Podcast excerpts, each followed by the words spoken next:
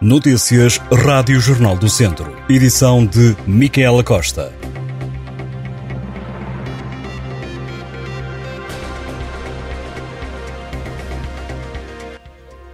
Lamego recebe este fim de semana 800 bombeiros de Palmo e Meio para a quarta edição do Campeonato Nacional Bombeirinhos de Ferro.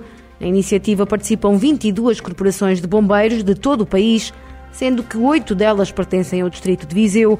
As provas abrangem três escalões, entre os 6 e os 9 anos, os 10 e os 14 e os 15 e os 16 anos.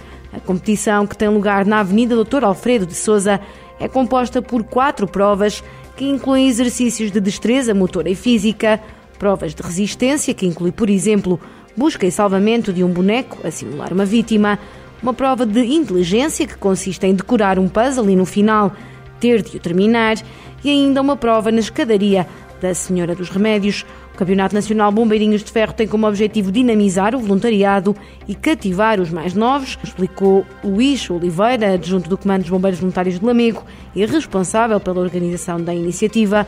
Ao longo dos anos, a competição tem ganhado cada vez mais participantes.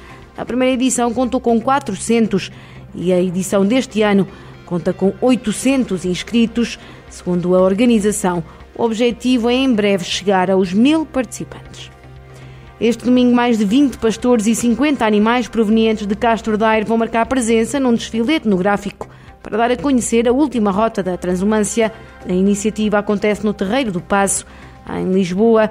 Segundo o vereador do turismo do município de Castro Daire, Pedro Pontes, a ideia é convidar o público mais citadino a participar naquele que é um dos maiores eventos nacionais de tradição pastoril, que é a recriação da última rota da Transumância. O autarca destaca que esta é a primeira ação que vão realizar para divulgar o evento, que decorre de 23 a 25 de junho. A última rota da Transumância é um evento promovido pela autarquia de Castro Daire, que recria uma tradição ancestral que deslocava rebanhos e pastores desde o sopé da Serra da Estrela até à Serra do Monte Muro. A iniciativa tem todos os anos dois momentos. Primeiro, a subida à Serra, nos dias 24 e 25 de junho, e depois a descida a 24 de agosto. A Suenga, o processo artesanal de cozedura da louça preta de Molelos, vai ser reconstituído este fim de semana numa organização da Câmara de Tondela e da Junta de Freguesia Local. O evento está integrado nas celebrações do Dia Europeu da Cerâmica, que decorre este sábado e domingo e que envolve mais de 20 cidades e vilas cerâmicas do país. A Suenga, que já vai na quinta edição, terá lugar no Parque das Raposeiras. O evento arranca no sábado com a realização de ateliês de cerâmica e conta com um seminário com o tema O Património Imaterial como estratégia de desenvolvimento e coesão territorial. A preparação da Suenga inicia-se às seis da tarde e à noite há animação musical. No mesmo espaço voltam a repetir-se as iniciativas no domingo. A produção da louça preta de Molelos, que quer entrar no Inventário Nacional do Património Cultural e Material, foi renovado com novos artistas nos últimos anos, procurando não só manter viva a tradição, como também apostar em novas abordagens. A freguesia de Molelos tem ainda sete oleiros em atividade, incluindo duas mulheres.